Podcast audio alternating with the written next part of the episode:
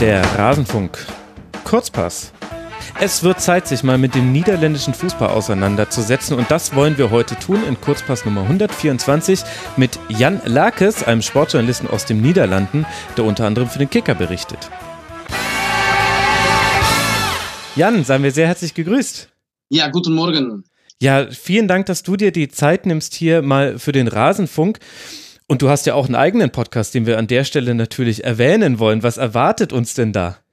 Ja, äh, meinen eigenen Podcast zusammen mit äh, drei anderen heißt International Football News. Mhm. Und äh, das ist eine äh, YouTube-Sendung, kann man sagen, wobei wir das internationale Fußball besprechen. Mhm. Wobei wir dann eine Moderatorin haben. Und dann ist Jan Herman de Bruin der England-Experte, Julian van Wessem der Südeuropa-Experte. Und ich gehe dann durchs Leben als der Mann, der vieles weiß über den deutschen Fußball. Genau. Und das ist eigentlich auch, kann man sagen, äh, wo ich mich am meisten unterscheide in der journalistischen Welt, äh, dem deutschen Fußball für den niederländischen äh, Folger und dem äh, niederländischen Fußball für den deutschsprachigen Raum. Und daher sieht man zum Beispiel auch, dass ich sowohl in Niederländisch über den deutschen Fußball twittere, als äh, in Deutsch über den niederländischen Fußball. Genau. Also dieser Podcast ist dann auch auf Niederländisch, aber ganz interessant, wenn man des Niederländisch mächtig ist, dann bekommt man die, die andere Perspektive und wir Deutsche, wir verstehen ja dann immer so Bruchstücke vom, vom Niederländischen. Also ich habe, habe in die letzte Folge reingehört und habe über Robert Heutzer gehört und da wusste ich, ah, es ja. geht um HSV gegen Paderborn. Ja, ja wir, wir haben, wir schauen immer voraus nach die Spiele der Woche. Also das bedeutet, wir haben natürlich über den deutschen Fußball diese Woche berichtet berichtet über den Rekordtransfer von äh, Bayern mit Lucas Hernandez. Und dann habe ich auch noch gesagt, dass es mir leid tut für den äh, Eintracht äh, Frankfurt-Anhänger, weil ich will schon Wochen über die Erfolge von Eintracht sprechen, aber immer wieder kommt etwas dazwischen. Und danach äh, ist es dann äh, weitergegangen über das Spiel von Dienstag. Und dann habe ich natürlich noch äh, mal erinnert an den Skandal um Robert Heutzer. Aber das wird man in Deutschland noch viel mehr tun, als ich es kurz getan habe. Ja, ja, aber das ist doch schön, dass wir hier auch internationale Podcasts mal empfehlen können. In eurem Podcast blickt ihr voraus. Wir wollen jetzt noch mal kurz zurückblicken, denn es gab ja das Aufeinandertreffen zwischen Niederlande und Deutschland. Am Ende ein 3 zu 2 nach einem Tor in der 90. Minute von Nico Schulz. Wie bewerten denn die niederländischen Medien und auch du dieses Spiel? Äh, es war eine Enttäuschung. Äh, mhm. Lass es mal klar sein, wenn man in der letzten Minute äh, ein Unentschieden verspielt äh, gegen Deutschen, das passiert natürlich jedem, der gegen Deutsche spielt, aber da, äh, aber äh, ja, es ist natürlich eine Enttäuschung. Aber äh, man hat auch gesehen, dass vor allem die zweite Halbzeit war wieder gut. Ja. Und äh, der Punkt ist, man sieht, dass die, die, die niederländische Nationalmannschaft Schritte macht. Mhm. Äh, und äh, das ist eigentlich im Moment am wichtigsten. Und man sollte auch äh, verstehen, das war, was äh, bei der Nations League los war. Das war äh, auch etwas mehr, als man erwarten darf unter die momentanen Umstände. Weil normalerweise, ja, die Niederlande haben ihre Gruppe gewonnen. Mhm. Aber normalerweise wird man diese Gruppe verlieren, weil äh, Frankreich ist natürlich sowieso eine der besten Mannschaften der Welt und äh, Deutschland hat auch noch immer eine sehr gute Mannschaft. Und äh, man muss auch sagen, dass die Niederlande in diesem äh, Nations League Glück hatten. Äh, wir waren wirklich die bessere äh, im Heimspiel gegen Frankreich. Ja. In Rotterdam haben die Niederlande sehr gut gespielt und auch äh, Frankreich verdient geschlagen. Auswärts hat man verdient verloren. Und beide Spiele gegen Deutschland, ja, ich weiß, wie darauf in Deutschland reagiert worden ist. Und dass man vor allem sehr, sehr kritisch war über das Spiel in Amsterdam. Mhm. Aber wenn man das Spiel, äh, was natürlich nicht nur für Deutschen, aber auch für Niederländer, weil äh, Deutschland ist natürlich der, der Erzrivale der äh, Niederlande. Äh, wenn man das ohne Emotionen zurückschaut, dann äh, sieht man doch, dass Deutschland, lass mal sagen, 80 Minuten die bessere Mannschaft war. Und wenn man dann 3 zu 0 gewinnt, muss man sagen, okay, das ist super, aber dann ist man klug genug, um zu verstehen, dass man Glück hatte. Ja. Und das hatte man natürlich auch in Gelsenkirchen. Also wir haben zweimal Glück gehabt und jetzt äh, war das Glück mal gegen uns. Ja, aber wie kannst du, wie ordnest du das ein, dass vor allem die Anfangsphase von den Niederlanden so unterlegen gegenüber der deutschen Mannschaft war? Ab dann wurde es ja besser. Schon in der ersten Halbzeit klare Chancen auf den Anschlusstreffer und den Ausgleich und dann in der zweiten Halbzeit mit einer einfachen Umstellung Joachim Löws Plan komplett ausgehebelt und dann ein Schussverhältnis zwischen der 46. und der 80. Minute von 8 zu 0. Also da war ja Niederlande drückend überlegen. Aber warum diese äh, Anfangsphase? Äh, auf eine Art und Weise, seit Ronald Koeman Nationaltrainer ist, passiert dies sehr oft.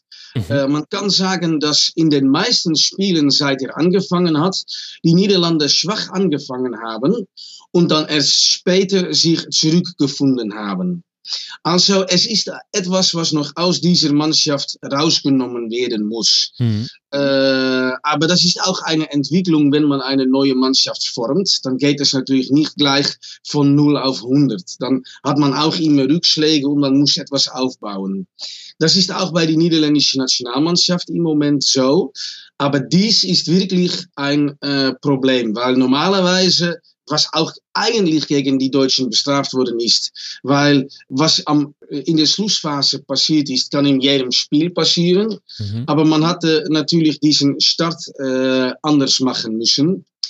Und aber was man sehr kritisch betrachtet und was man auch kritisch betrachten soll, ist dem Fakt, dass die Niederlande eigentlich denselben Fehler gemacht haben äh, in dem Heimspiel als in dem letzten Auswärtsspiel in Gelsenkirchen, mhm. wo wir auch sehr lange äh, an die Wand gespielt wurden von den Deutschen. Und dass man äh, Frankie de Jong zu weit nach hinten äh, hat drücken lassen. Ja. Äh, wir haben es auch in Kike geschrieben, in, dem Bericht über den niederländischen Teil. Es war natürlich von Joachim Löw einen Schachzug, der gut geklappt hat, dass er angefangen hat mit Leon Goretzka. Das hatten nur mhm. wenige erwartet, auch in Deutschland selbst nicht. Aber Goretzka hat natürlich die Wege von äh, Frenkie de Jong sehr gut eingeengt. Mhm. Und das bedeutete, dass äh, Frenkie de Jong zu weit nach hinten spielte und dass dann alles zu viel nach hinten fiel in den Niederlanden und der Anschluss nach vorne verloren ging. Ja. Ein anderer äh, Teil war, und das ist auch äh, was die Niederlande im Moment, glaube ich, so gut machen, ist, dass Deutschland ohne wirklichen Mittelstürmer gespielt hat. Mhm. Äh, weil, äh, und das bedeutet, dass normalerweise spielen Van Dijk und De Licht gegen andere Typen, als dass sie jetzt mit Sané und Gnabry zu tun hatten. Und damit hatte man Mühe, so wie zum Beispiel auch unsere Gegner Mühe haben mit dem Fakt, dass äh, Memphis Depay nicht an die Außenseite steht, aber zentral und von diesen zentralen Position eigentlich äh, auf dem Feld äh, wandert, mhm. auf dem Platz wandert. Also er geht, es ist seine Anfangsposition, aber er geht überall hin und dann kommt Babel in die Mitte und so weiter. Und da sah man zum Beispiel auch ja. in dem zweiten Teil der ersten Halbzeit, dass ausgerechnet die beiden Großchancen waren von Ryan Babel. Mhm. Genau. Und die, die Halbräume waren sowieso für beide Mannschaften total wichtig in ja. der Partie. Jetzt mal losgelöst von diesem Spiel, wenn ich mir die niederländische Mannschaft angucke, dann sieht man da unglaubliches Talent und auch richtig etablierte Spieler. Also über Van Dijk muss man nicht sprechen. Frankie de Jong zeigt auch, was er kann und wird es bei Barcelona sicherlich auch zeigen aber da, dann, dahinter fällt es dann schon ein bisschen ab. Und man hat ja auch diese Abhängigkeit im Spielaufbau von De Jong ja zum Beispiel auch ja. gemerkt. In dem Moment, wo er aus dem Spiel genommen war oder die Wege zu weit waren für ihn dann, da hatte Niederlande in diesen Phasen wenig zu bringen. Wo siehst du denn die Mannschaft als äh, Gesamtes? Ähm, das ist, glaube ich, wenn man den letzten Jahren betrachtet, sehr schwierig. Mhm. Weil der Punkt ist, äh, die Niederlande äh, sind äh, in 2014 Dritter der Welt geworden, aber wir waren nicht Dritter der Welt. Und äh, die beiden Turniere danach waren wir gar nicht beim, bei der Endrunde, aber wir waren auch nicht das Land Nummer 20 von Europa. Also nachdem wir erstens äh, zu gut äh, waren, um es mal so zu sagen, äh, für was wir wirklich waren, ja.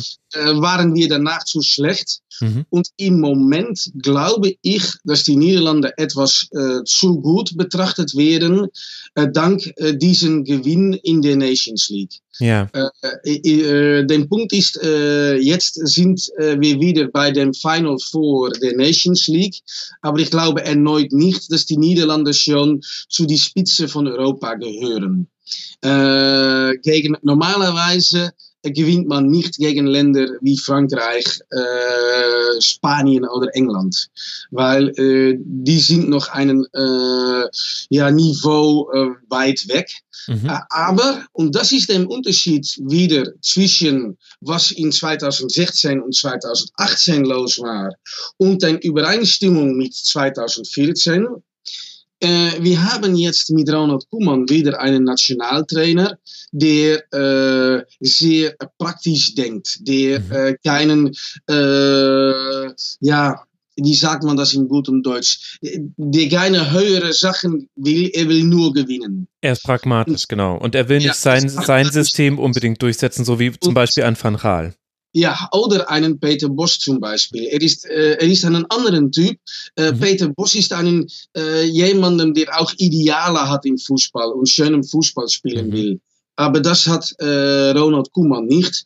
Und obwohl Van Gaal das auch hat, hat Van Gaal in 2014 auch äh, pragmatischen Fußball gespielt mit einem 3-5-2. Mhm. Äh, was sehr gegen die niederländische Art von Fußballspielen ist. Und äh, das ist eigentlich, was Ronald Koeman jetzt tut, auch gegen unseren traditionellen Art von Ballbesitzspiel, von angriffslustigen Spiel über die Flügel. Äh, das können wir im Moment nicht, weil wir die Spiele nicht haben. Äh, aber äh, er macht in diesem äh, Pragmat äh, das Pragmatische an ihm ist, dass er dennoch eine Mannschaft geformt hat, die gegen jeden mithalten kann.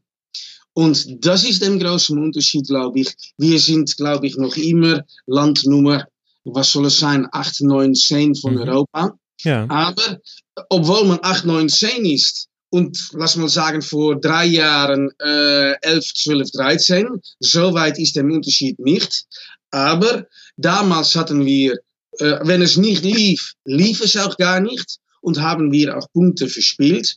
Und jetzt, als es nicht läuft, dann hat man immer noch einen äh, Grundstück, worauf man zurückfallen kann und von da aus weiterbilden kann. Und mhm. dass man etwas äh, ges äh, geschlossener steht, etwas mehr in die, die, die, die Defensive gut betrachtet hat. Man muss übrigens auch sagen, zum Beispiel während die Qualifikation äh, für die WM 2018 hatten die Niederlande auch äh, unglaublich viel Pech und Schweden unglaublich viel Glück. Mhm. Ähm, ich weiß nicht, ob Deutschen das erinnern können, aber bei dem Sieg der UEFA-Pokal 2002 von Feyenoord habe ich mal gesagt, als die Saison angefangen war, stand die Name Feyenoord schon auf dem Trophäe, weil äh, alles war mit der Verein. Alles war, ist glücklich gefallen. Und das war auch mit dem Schweden der Fall, weil zum Beispiel der Qualifikation hat angefangen und dann äh, haben die äh, in der letzten Minute einen ungerechten äh, Unentschieden erreicht, weil ein Tor von Bas Dost nicht äh, stattgegeben wurde. Mhm. Äh, und dann hat es auch diesen wahnsinnigen Fehler von Hugo Lloris gegeben beim Spiel Schweden-Frankreich. Ja. Wenn diesen beiden Spiele normalerweise geendet hätten, hätte es Niederlande-Italien gegeben in der Playoffs der WM 2018. Aber ja, das sind auch Sachen, die passieren. Weil zum Beispiel, äh, das ist auch äh, am letzten Montag, war es zwei Jahre her, dass Matthijs de Licht sein Debüt gegeben hat in die Nationalmannschaft im Spiel gegen Bulgarien. Das war auswärts und das war eigentlich der Tiefpunkt der Niederlande in die modernen Zeitalter, weil ähm, das Spiel endete 2 zu 0 und ich muss ganz ehrlich sagen, ich glaube, dass es Spasev heißt, diesen Bulgare. Und er spielt in einem mittelklassigen äh, Verein in Polen.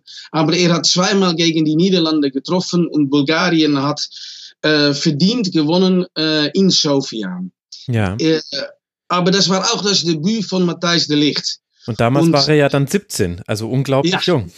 Ja. Das, das setzt doch auch den perfekten Spannungsbogen eigentlich. Wir, wir sind am Tiefpunkt der Nationalmannschaft äh, gegen Bulgarien und jetzt hast du gesagt, jetzt ist man schon an einem deutlich anderen Ort und das kann man ja auch an den Vereinsmannschaften äh, festmachen. Als du gesagt hast, äh, wir sind jetzt vielleicht Nummer 8, 9, 10 in Europa, dachte ich mir, ja, also unter den besten 8 ist ja zum Beispiel Ajax Amsterdam, nachdem man gegen Real Madrid gewonnen hat in der Champions League. Lass mal so ein bisschen in den Vereinsfußball rüberwechseln. Ajax, Real aus dem aus dem Wettbewerb genommen. Jetzt tritt man dann gegen Juve an. In der Liga sehe ich allerdings, jetzt nach einer Niederlage gegen Alkmaar am letzten Spieltag hat man fünf Punkte Rückstand auf PSV. Wie ist da die Situation bei Ajax? Wie wichtig ist die Liga im Vergleich zur Champions League zum Beispiel? Äh, eigentlich ist die Liga am aller, aller, allerwichtigsten. Mhm. Ähm, weil äh, Ajax ist schon vier Jahre kein Meister mehr geworden. Und äh, wenn man Rekordmeister ist, der äh, größte Verein, der populärste Verein äh, in einem Land, dann ist vier Jahre ohne Meistertitel zu lange. Äh, also diesen Frust steckt im Moment tief. Also, das ist, äh, und daher sieht man auch, das ist auch der eigentliche Grund, kann man sagen, diesen vier Jahre ohne Titel, dass man im Sommer bei Ajax die Politik geändert hat und mit äh, vor allem Tadic und Blind auch erstmals wirklich äh, Topspieler für viel Geld eingekauft hat. Mhm. Ähm, es hat äh, am Anfang dieses Jahrzehnts eine Revolution gegeben, äh, unter Anführung von Johann Cruyff. Und diese äh, Revolution hat auch mit, mit sich gebracht, dass man wirklich wieder auf die Jugend gesetzt hatte. Und dass man wirklich gesagt hat, äh, keine Großeinkäufe mehr. Äh, die Jugend soll es machen und alles dreht sich um die Jugend. Und nachdem da man damit einige Titel gewonnen hat, aber international nicht wirklich den Durchbruch geschafft hat, hat man jetzt auch national gesehen, dass man äh, vier Jahre schon kein Meister mhm. wurde. Man wurde immer Zweiter. Und daher hat man jetzt gesagt, okay, jetzt ist Schluss. Wir kaufen ein und äh, jetzt machen wir den großen Angriff. Den großen Punkt im Fußball ist nur, mhm. dass man auch äh, immer abhängig ist von dem äh, Konkurrenz. Ja. Wenn, wenn, du selbst Fehler machst, du machst Fehler auf Fehler, aber der direkte Konkurrenz macht noch mehr Fehler, dann äh, ist man doch der Größte und der Beste. Ja. Und äh, wenn du selbst alles gut machst, aber der Konkurrenz macht auch alles gut, ja, kann man doch als der Depp dastehen, obwohl man alles gut gemacht hat. Und ist und das bei Ajax so? Weil sie haben ja auch schon viermal verloren in diesen ja. bisherigen 26 Spielen. Da hätte ich gesagt, klar, das kann reichen zur Tabellenführung. Ähm, aber jetzt vor allem jetzt diese Niederlage gegen Alkmaar und auch diese, diese Niederlagen dazwischendurch rund dann auch um das Hinspiel gegen Real Madrid, wo man gegen Feyenoord 6 zu 2 verloren hat und äh, dann gegen äh, Herakles auch noch äh, verloren hat. Das ist natürlich auch ein bisschen viel, wenn man Meister werden möchte. Äh, Glaube ich nicht, weil normalerweise, wenn man den Punktezahl hat von Ajax und PSV, ja. wird man in äh, 19 der 20 Jahren Meister. Okay. Weil äh, es ist eine normale Punktezahl, weil äh, natürlich verliert der niederländische Meister weniger als der deutsche Meister, aber auch der niederländische Meister verliert Spielen. Mhm. Es ist nicht so, äh, dass eine niederländische, ich glaube, dass es äh, in die Geschichte, ich weiß es nicht ganz genau, aber ich glaube, dass es nur Ajax äh, in 95 ungeschlagen Meister wurde und vielleicht in 72, aber das sind äh, Ausnahmen, das sind, absolute Ausnahmen. Auch mhm. in den Niederlanden passiert es. Also ein Jahr wie PSV und Ajax diese Saison erleben, ist normalerweise gut genug für den Titel. Und äh, ein gutes Beispiel hierfür ist auch diese Serie von Ajax unter Frank de Boer, als man viermal in Folge Meister wurde. Bevor diesem Serie war Martin Jol, der, auch der ehemalige Trainer von Hamburger SV und Ex-Spieler von Bayern München, äh, der war äh, damals äh, Trainer von Ajax und er hat mehr Punkte geholt, als Frank de Boer je geholt hatte. aber er wurde kein Meister und Frank de Boer wurde Meister. Dann ist Frank de Boer ist fünf Jahre Trainer, fast fünf Jahre Trainer gewesen, weil er ist während der ersten Saison gekommen. Und in dem letzten Jahr hat er mehr Punkte gesammelt als in den vier Jahren vorher, wo er Meister wurde. Aber da wurde er kein Meister, weil er ist er es auf dem letzten Spieltag verspielt hat durch ein Unentschieden bei der Graafschap, nicht weit über die deutsche Grenze, Doetinchem. Hm. Da hat man 1 zu 1 gespielt äh, und dann hat man die Titel verspielt, weil äh, an PSV das am gleichzeitig gewann in Zwolle. Äh, der Punkt ist, mhm. dass das sagt eigentlich auch etwas aus über diese Saison, weil wir haben wieder eine Saison äh, wie äh, 2000, äh, muss man nachfragen, vier, wie, wie diesem Jahr unter Martin Jol als Twente Meister wurde, das war 2010. Mhm. Äh, und äh, ja, da, dass zwei Mannschaften sehr, sehr viele Punkte ergattern. Und äh, da sieht man, dass in der Meisterschaft äh, gibt es zwei große Unterschiede zwischen PSV und Ajax. Äh, und das hat es in de, die Geschichte des Öfteren gegeben. PSV spielt unter Mark van Bommel, den man in Deutschland natürlich auch noch gut kennt. Ähm, sehr effektiven Fußball, also äh, auch äh, pragmatischem Fußball, wie auch Ronald Koeman das spielt. Und äh, das bedeutet, dass man auch schwächere Spiele einfach über die, äh, über die Runden bringt. Ja. Äh, und äh, PSV hat auch, und das muss man auch sagen, aber das braucht man, wenn man Meister werden will, auch sehr viel Glück. Äh, man hat in den, äh, diese Saison, man kann sagen, okay, wenn man äh, schwach spielt und dann in der Schlussphase noch siegt, dann das ist auch äh, Kraft, weil man geht bis zum Schluss, man macht am Ende den Unterschied, weil man doch besser ist als der Gegner und so weiter. Und das sagt Van Bommel natürlich auch. Und das ist teilweise auch wirklich der Fall. Aber so oft, wie es jetzt äh, bei PSV passiert ist und vor allem in dieser äh, Jahr 2019, der, der zweiten Hälfte der Saison, muss man auch sagen, dass es Glück ist. Ähm, der Punkt ist auch, und das sieht man auch bei PSV, das Aufmerksame ist, man hat versucht, diese Saison einen Schritt nach vorne zu machen. Etwas äh, angriffslustiger zu spielen. Und diesen Versuch ist eigentlich nach hinten losgegangen bei PSV. Okay. Also da hat man etwas schwächer gespielt, obwohl man schöneren Fußball spielen will, habe ich das Gefühl. Und daher bin ich davon überzeugt, dass man wieder äh, so Fußball spielen wird wie in der ersten Hälfte der Saison am Sonntag gegen Ajax. Genau, das ist das kommende Spitzenspiel jetzt eben. Ja. Und der Punkt ist, bei Ajax sieht man, dass äh, Ajax äh, anfälliger ist als PSV. Mhm. Und äh, das haben wir vor allem gesehen im Spiel gegen Feyenoord, aber das war auch ein sehr schwaches Spiel. Mhm. Äh, also, äh, so etwas passiert auch in einer Saison, wird wahrscheinlich Erik Ten Hag sagen. Aber es darf nicht passieren, weil der Punkt ist, wenn man jetzt den Unterschied in Punkte sieht, sieht man eigentlich diesen äh, 3 zu 0 in äh, Eindhoven am Anfang der Saison, als Ajax verloren hat in Eindhoven.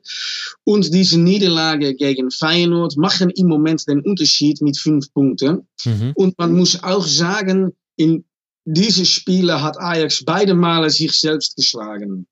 Okay. Ähm, Liegt das am Fußball von Erik Ten Haag? Unterscheidet der sich dann von dem etwas pragmatischeren Ansatz äh, von Marc van Bommel? Wie lässt äh, Ten Haag spielen? Es gibt äh, viele äh, gleich, äh, ja, Sachen, die eigentlich gleich sind mhm. in Amsterdam und Eindhoven. Äh, weil es hat in die Geschichte nochmal gegeben die Besetzung auf dem Platz. Aber beide spielen 4-3-3 mit äh, zwei äh, Sechser im Mittelfeld und ein Zehner. Also ein defensiv ausgerichtetes Mittelfeld. Bei beide ist der Mann, der als Zehner spielt, mehr ein Mittelfeldspieler als einen Angreifer. Also solche Sachen äh, sind beide äh, gleich. Aber man sieht ab und zu, und da sieht man auch den den Vereinskultur, zum Beispiel in, ähm, in Eindhoven hat Ten Hag gedacht, wir können unter den Druck von PSV fußballerisch rauskommen. Mhm. Und da hat er zum Beispiel Frenkie, die, weil er hat da nicht verfügen können über Matthijs de Licht. Und dann hat er Frenkie de Jong statt im Mittelfeld äh, im Herzen der Abwehr gesetzt, um von da aus den Aufbau mhm. aufzubauen. Und äh, eine Art, wie man das früher gesehen hat mit zum Beispiel äh, Franz Beckenbauer. Mhm. Und äh, ich will ihn nicht vergleichen mit Beckenbauer, aber dann versteht man die Gedanken hinter diesem Fußball. Und das ist völlig äh, schief gelaufen. Äh, Luc de Jong hat in diesem Herzen der Abwehr von äh, PSV, of von Ajax fast freies Spiel gehabt. Und da sah man, okay, äh, das ist ein Einschätzungsfehler von Den Haag gewesen. Ja. Äh, und äh, man kann auch sagen, dass äh, in Rotterdam äh, ist die Mannschaft völlig eingestürzt. Und das sollte eigentlich eine Mannschaft, die Meister werden will, auch nicht passieren. Genau, also Luke de Jong ist jetzt der Stürmer, nur für all diejenigen, die jetzt gerade verwirrt waren. Frankie de Jong ist äh, der, der dann in die Abwehr musste, der jetzt dann zum FC Barcelona wechseln wird. Luke de Jong ist der aktuell Führende in der Torschützenliste bei PSV. Vielleicht sollten wir an der Stelle dann auch mal ein bisschen über PSV noch länger reden, weil Ajax hat man ja durch die Champions League auch vielleicht noch ein bisschen mehr mitbekommen, auch hier von Deutschland aus. Was zeichnet denn ähm, PSV aus, jenseits jetzt von der Art, wie Marc van Bommel das Team spielen lässt? Wer sind denn da die entscheidenden Spieler? Äh, ich würde bei PSV ein Wort verwenden und das ist Stahlkraft. Äh, PSV ist wirklich eine äh, Mannschaft und wirklich eine Einheit. Und äh, man sieht auch den Handschrift von den Fußballspieler Mark van Bommel zurück in die Mannschaft. Äh, es ist ein äh, Block, der immer sehr gut steht und erst danach nachdenkt über weitere Sachen. Mhm. Aber da, das bedeutet, dass man eigentlich gar nicht gewinnen kann von PSV. Äh, und äh, das ist die große Kraft dieser Mannschaft, wodurch ja. sie auch immer wieder auch schwächere Spiele gewinnt. Äh, zweitens, und das ist auch eine äh, wichtige äh, Sache bei PSV, hat man großartigen Außenstürmer mit Hirving Lozano und mhm. Steven. Äh, ich glaube, dass ich über Lozano wenig zu sagen brauche nach die WM 2010. Mhm. dass alle Deutschen äh, wissen, wie gut er ist. Mhm. Äh, aber äh, Bergwein äh, ist der unbekannte, aber gleichzeitig auch ein sehr, sehr großes Talent. Mhm. Ähm, PSV hatte diese Saison den Pech, dass man in einer viel stärkeren Gruppe war in der Champions League als Ajax. mit Inter, mit Spurs und mit Barcelona. Mhm. Und äh, da ist man äh, normalerweise, so muss man das auch sagen, letzte der Gruppe geworden. Und dann ist es auch schwer, sich zu unterscheiden. Aber daher ist Bergwein weniger in Erscheinung getreten, aber er ist absolut ein Supertalent. Und man hat auch gesehen, dass äh, mit seiner Hereinnahme das Länderspiel sich auch gedreht hat äh, mhm. letzten Sonntag. Ja. Aber diese beiden sind schnell, technisch versiert äh, haben alles von einem modernen Angreifer und dann haben die auch dann noch in die Mitte einen wirklichen Zentralstürmer. Und äh, lass es mal so sagen, ich kann verstehen, dass man das in Deutschland äh, schwieriger findet, um zu verstehen, weil äh, Luc de Jong natürlich nicht den Durchbruch geschafft hat bei Borussia Mönchengladbach. Ja. Mhm. Aber ein Spieler kann sich auch weiterentwickeln. Und das hat Luc de Jong absolut getan. Und äh, um mal ein Beispiel dafür zu geben, äh, in unserer Nationalmannschaft hat man eine Position für den Joker. Und dafür kann man wählen zwischen Luc de Jong und Wout Weghorst. Mhm. Aber, bekannt in Deutschland. Aber Ronald Koeman hat in die, die ganze Saison äh, den äh, Vorzug gegeben an Luc de Jong äh, im Gegensatz zu Wout Weghorst. Also kann man das vielleicht am besten erklären für Deutschen. Er ist der etwas bessere Wout Weghorst.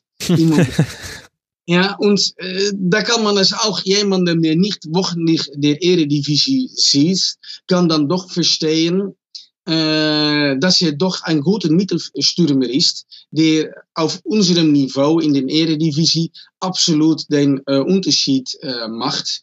Und dann zwischen zwei so guten Außenstürmer, dann hat man absolut alles äh, dafür, äh, um eine Meistermannschaft zu haben. Mhm. Und dann diesen Block von Spielern dahinter. Und dabei will ich auch sagen, dass Spieler sich auch großartig entwickeln unter äh, Mark van Bommel. Äh, man hat auch in die Nationalmannschaften Denzel Dumfries gesehen, der ist im Sommer von Herenveen gekommen und der ist wirklich jemandem, der international als Rechtsaußenverteidiger absolut mithalten kann. Mhm. Pablo Rosario ist noch Ersatz, ist auch eine Entdeckung diese Saison, aber vielleicht auch, äh, was Deutschen auch staunen wird, Daniel Schwab. Der war äh, unter der Vorgänger nicht so super wichtig, als dass er jetzt ist. Aber unter Mark van Bommel ist er absolut ein Starkhalter, der äh, natürlich, er war mal äh, U21 Europameister, wenn ich mich gut erinnere. Aber äh, er hat diesen äh, Versprechen jetzt wirklich eingelöst. Mhm. Äh, es gibt einen Block da hinten und der, äh, einer der Köpfe von diesem Block ist absolut Daniel Schwab. Ja, den wir von Leverkusen und Stuttgart noch kennen, liebe Hörerinnen und Hörer, wenn es bei euch jetzt nur leiser äh, geklingelt hat in diesem ja. Moment. Also ja. PSW, die Defensive absolut beeindruckend. 16 Gegentreffer, erst eine Niederlage in dieser Saison. Das ist das, was du vorhin angedeutet hast. Nicht Ajax spielt eine schlechte Saison. Die von PSW ist noch besser als die von Ajax. Und deswegen so hat man jetzt eben diese fünf Punkte Vorsprung. Und am Sonntag treffen beide dann in Amsterdam aufeinander. Jetzt haben wir ja aber noch viele Mannschaften dahinter, nur ein begrenztes Zeitbudget allerdings. Wer sind denn so die Teams, wo du sagst, da wäre es jetzt noch sinnvoll, dass wir drüber sprechen? Wer spielt noch eine für dich bemerkenswerte Saison? Ähm, dann muss man äh, einiges sagen. Dann will ich absolut Feyenoord erwähnen, mhm. weil ähm, Feyenoord ist absolut unsere Nummer zwei des Landes. Wir haben äh, am Sonntag. Die Nummer zwei oder die Nummer drei? Nein, die in Popularität, in Größe. Ach so, ach so, okay. Mhm, ja, ja. Mhm. Äh, ist es die absolute Nummer zwei des Landes. Ja. Also das absolute Spiel der Spiele der Niederlande ist äh, Ajax Feyenoord oder Feyenoord Ajax. Mhm. Äh, viel mehr noch als PSV. Und, äh, aber Feyenoord hat äh, ein super Stadion, aber dieses Stadion ist veraltet und kann daher nicht mehr mithalten mit diesen beiden. Und äh, ja, das ist auch ein Teil, äh, glaube ich, wie jedes Land auch Probleme hat, glaube ich auch, dass es für uns wichtig ist, dass Feyenoord wieder Anschluss findet bei Ajax und PSV. Das ist leider nicht der Fall. Mhm. Und wenn man dann über die Niederländ den niederländischen Fußball redet, dann redet man natürlich immer über Talente. Ja. Weil bei uns sieht man die Stars der Zukunft. Äh, wenn man jetzt in die Eredivisie guckt, dann sieht man die Spieler, die in vier, fünf Jahren äh, in Europa führend sind. Und dann möchte ich doch noch einen unerwarteten Namen sagen, weil er war sehr groß, als er 16 war. Martin Oedegaard. Ah, ist geholt mhm. worden von äh, Real Madrid. Mhm. Aber er hat natürlich den Durchbruch nicht geschafft, weil er hätte schon eigentlich am Anfang nach Ajax oder PSV gehen sollen. Aber jetzt ist er erstens ausgeliehen worden an Herenveen und jetzt an Vitesse Arnhem. Ja. Und äh, Oedegaard ist wirklich einen, äh, auf dem Weg, äh, auch dieses Versprechen äh, ja, zu erreichen, dass er wirklich auch jetzt den Durchbruch äh, schafft. Und daher glaube ich auch, dass er vielleicht nächste Saison schon wieder bei einem Spitzenclub in einem kleineres Land oder einem Mittelclub in einem größeren Land spielen kann. Äh, dann haben wir auch Litzo Duan, der mit Tim Handwerker und Julian Chabot spielt bei FC Groningen. Mhm. Äh, das ist ein japanischer Nationalspieler, der absolut vielversprechend ist und der wahrscheinlich auch in einigen Jahren äh, die Welt erobern wird. Und dann finde ich auch die Arbeit von AZ Alkmaar herausragend weil äh, AZ kämpft mit äh, Feyenoord um den dritten Platz in der Eredivisie. Mhm. Äh, dass man es schon so lange macht, ist, her, äh, macht man aus hervorragenden Arbeit und AZ bringt auch immer wieder große Talente hervor.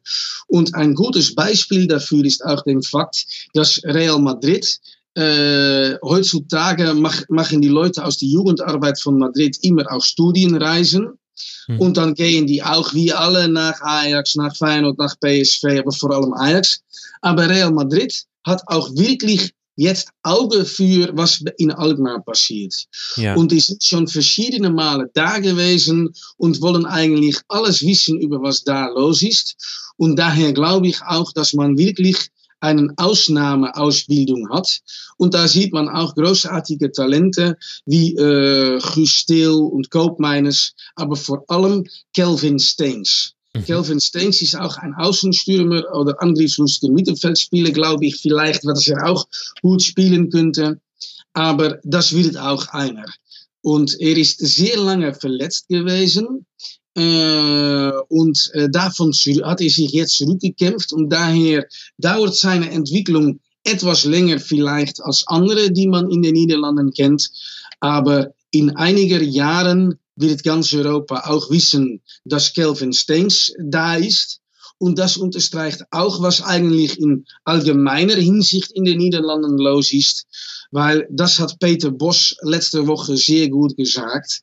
Äh, man kann noch so eine gute Jugendarbeit haben, aber in einem Land wie die Niederlande, das gleich groß ist wie Nordrhein-Westfalen, ja. ja. ist man immer abhängig auch von Talent. Von Jungs, die von einem Vater und einer Mutter äh, auf die Welt gesetzt wurden und das Talent, das sie dann haben.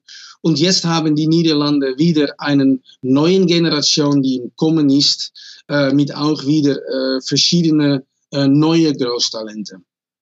Aber macht denn die Niederlande etwas anders als jetzt andere Länder deiner Meinung nach, dass ja doch die Quote an äh, Top-Talenten aus dieser Gesamtmasse, die wir jetzt einfach mal Nordrhein-Westfalen nennen, so viel höher ist als in anderen Ländern? Woran liegt das? Äh, das hat wahrscheinlich, und das ist natürlich eine Frage. Und äh, Trainer werden immer sagen, äh, das hat mit unserer Arbeit zu tun. Mhm. Und das ist, glaube ich, teilweise auch so, mhm. ähm, weil äh, man ist sehr darauf be beachtet. Aber wenn man auch sieht, dass äh, die Generation, die in 88 äh, Europameister wurde, die stammt aus einer äh, Zeit, dass die Jugendarbeit sehr viel Kritik hat einstecken müssen. Mhm. Und also, dann kann man auch sagen, war die Jugendarbeit damals so gut?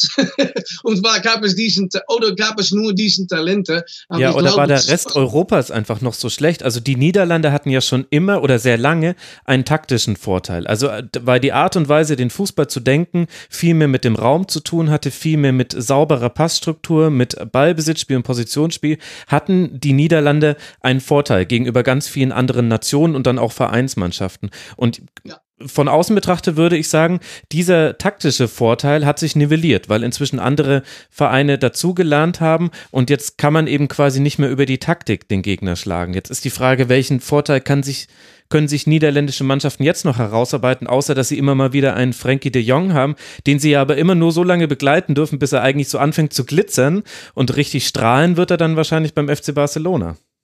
Ja, das stimmt. Aber äh, das ist der Unterschied mit den 70er Jahren, als Ajax noch die Welt beherrschen konnte. Und heutzutage, das wird einem niederländischen Verein nie mehr gelingen.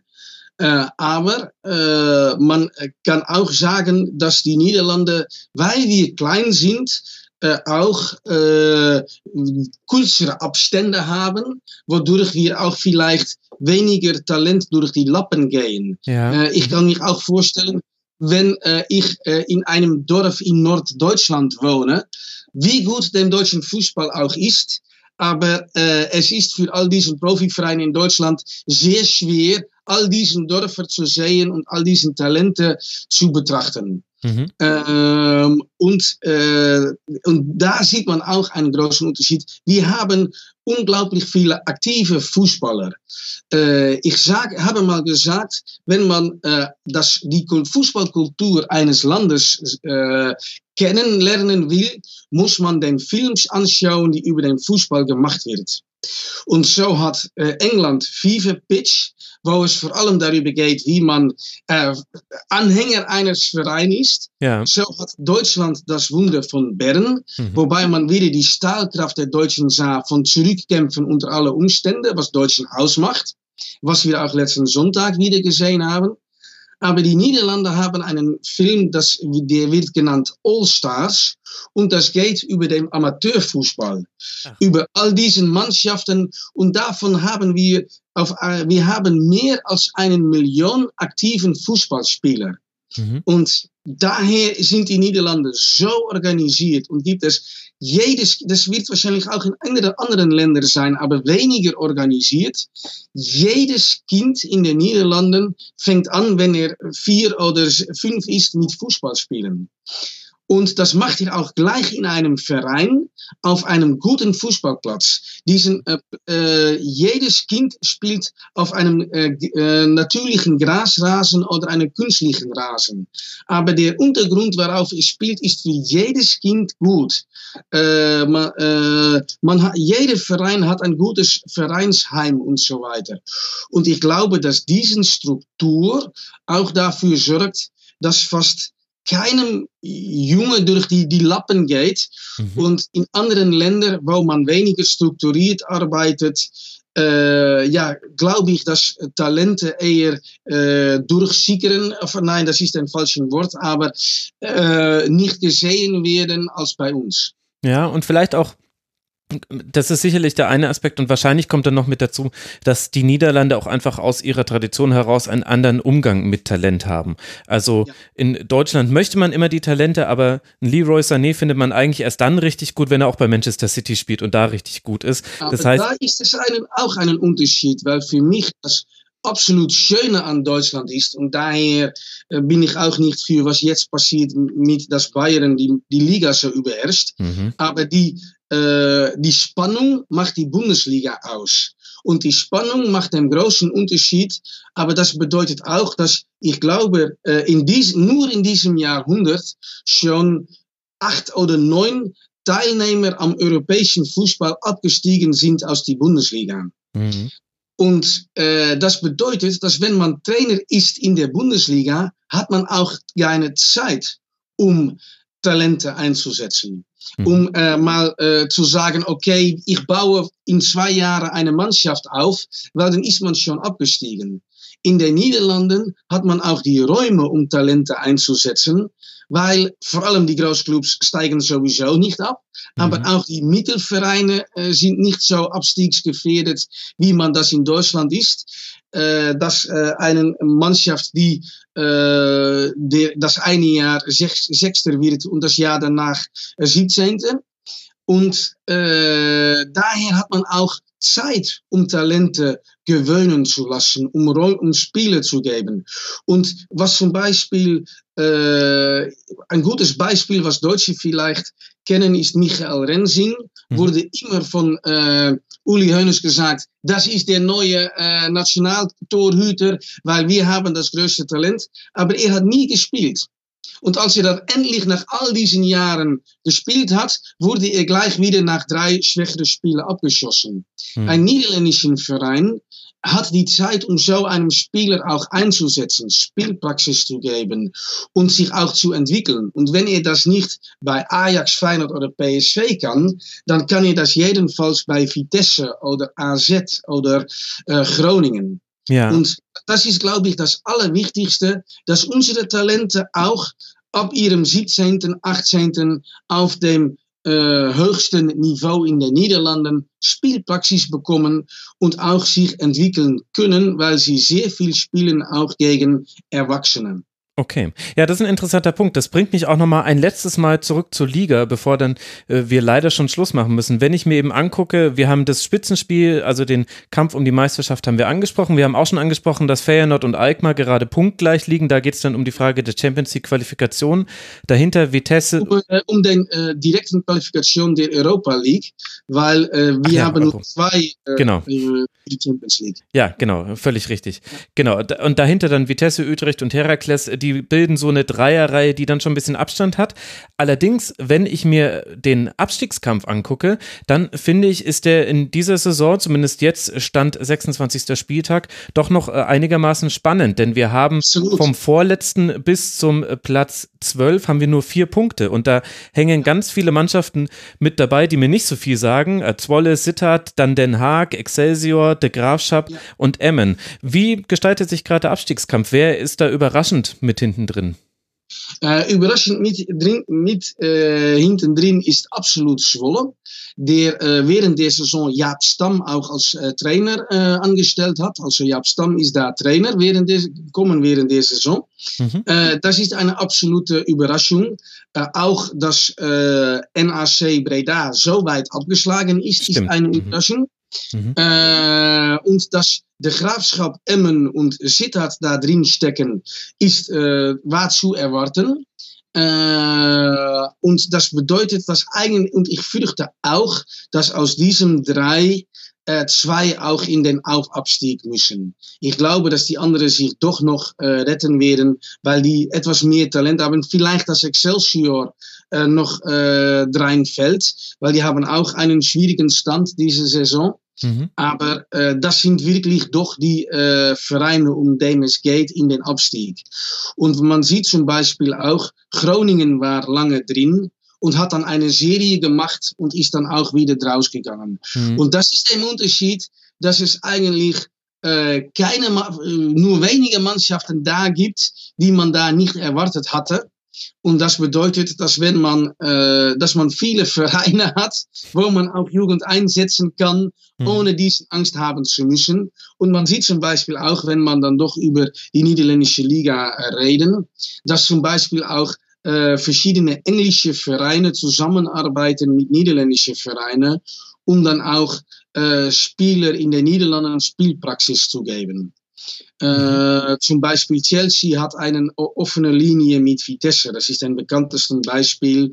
Und Manchester City hat auch viele Jugendspieler in den Niederlanden, äh, die dann hier Spielpraxis sammeln sollen. Kannst du dir erklären, warum es ähnliche Konstellationen nicht mit der Bundesliga gibt? Weil ich das Gefühl habe, dass äh, die Bundesliga äh, zu nah dran ist in Qualität an der englischen Liga. Und äh, oh, du meinst jetzt zwischen niederländischen und deutschen Vereinen? Ja, ja genau, ja. das meine ich, ja. Ja, ja, ja, ja, ja. ja. Äh, das ist, glaube ich, ein äh, Fehler der Deutschen.